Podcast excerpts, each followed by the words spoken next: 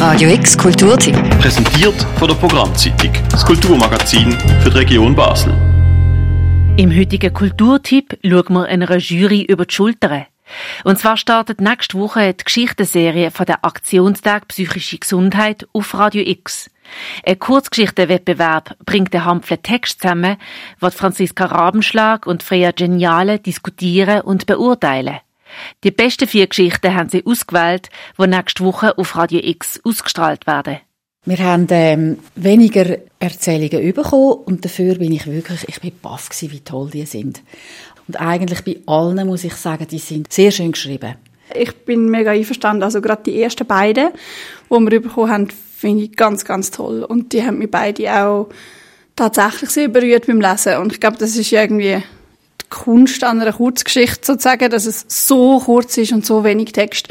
Und das ganze Setting muss aufmachen, erklären, einmal als Leserin mitnehmen und am Schluss im besten Fall irgendwie berühren sozusagen. Und das haben sie beide so gut geschafft.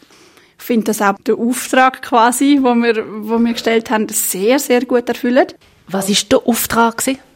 Ein persönliches Erlebnis zu veränderten Blickwinkeln. Also etwas, was man erlebt hat, wo man möglichst anschaulich oder auch emotional, aber auch klar kann beschreiben, was das für einen geheissen hat oder immer noch heisst.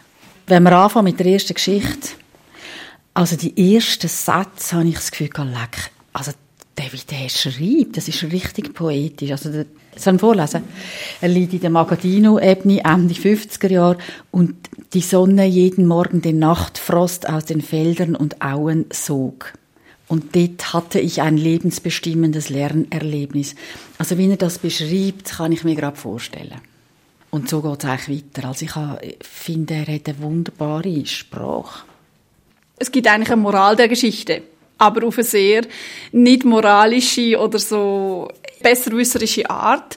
Die habe ich sehr mögen und ich mag auch die Moral der Geschichte sehr und ich bin sehr einverstanden mit dem.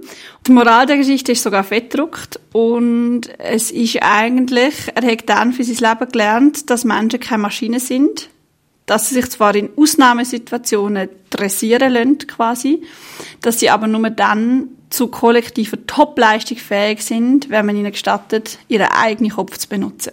Also die ist sicher drin, oder? Würden wir die zweite Geschichte besprechen? Annas Weg zum Wissen, ich kann alles schaffen, was ich will, heißt die. Also ich finde auch, du hast jetzt den Titel schon gesagt und der sagt eigentlich den Satz und ich bin eigentlich begeistert gewesen, wie sie geschieht über den simplen Satz, was sie mit dem macht.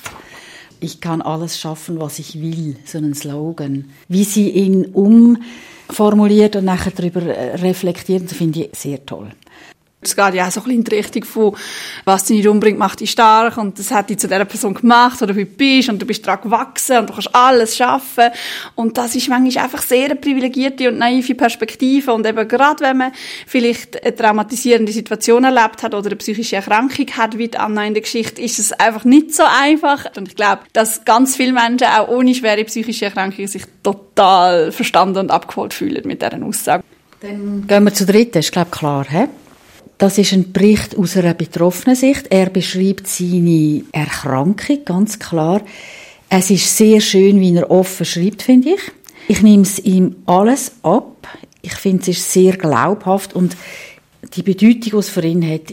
Ich habe das Gefühl gehabt, dass er sehr Tendenz hat dazu, so ein bisschen pathetisch zu werden. Und ich glaube, dass es aber mit der Nähe zu tun hat, also mit der enormen Betroffenheit. Und es liest sich vielleicht mehr wie ein Bericht als wie eine Kurzgeschichte. Weißt, wenn du sagst pathetisch, mhm. also da könnte jetzt auch jemand sagen, ja, der hat das geschafft, ich werde das nie. Ich meine, es ist eine grosse Leistung und man kann in einem Satz sagen, ja, ich bin quasi genesen oder so könnte man sagen. Und wenn man, je nachdem, wie es vorgelesen ist, könnte man auch sagen, ja, ja, das ist schön für den, aber für mich nicht. Es hat zum Beispiel Wörter drin wie wachküsst werden oder Trauben zum Schmetterling. Also für mich ist es auch, ich würde unbedingt reinnehmen, die Geschichte. Ja, auf jeden Fall. Dann gehen wir zur vierten Geschichte. Also jetzt spezifisch in der Geschichte geht es eigentlich darum, dass sie eine Diagnose bekommt.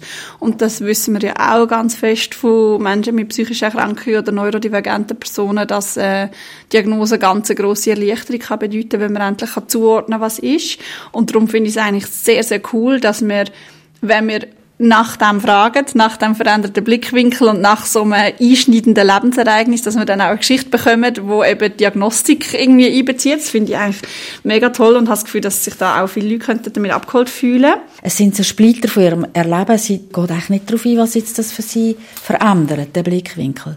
Echt gar nichts. Mhm. Nur am Anfang, dass sie jetzt da endlich die Diagnosen bekommen hat.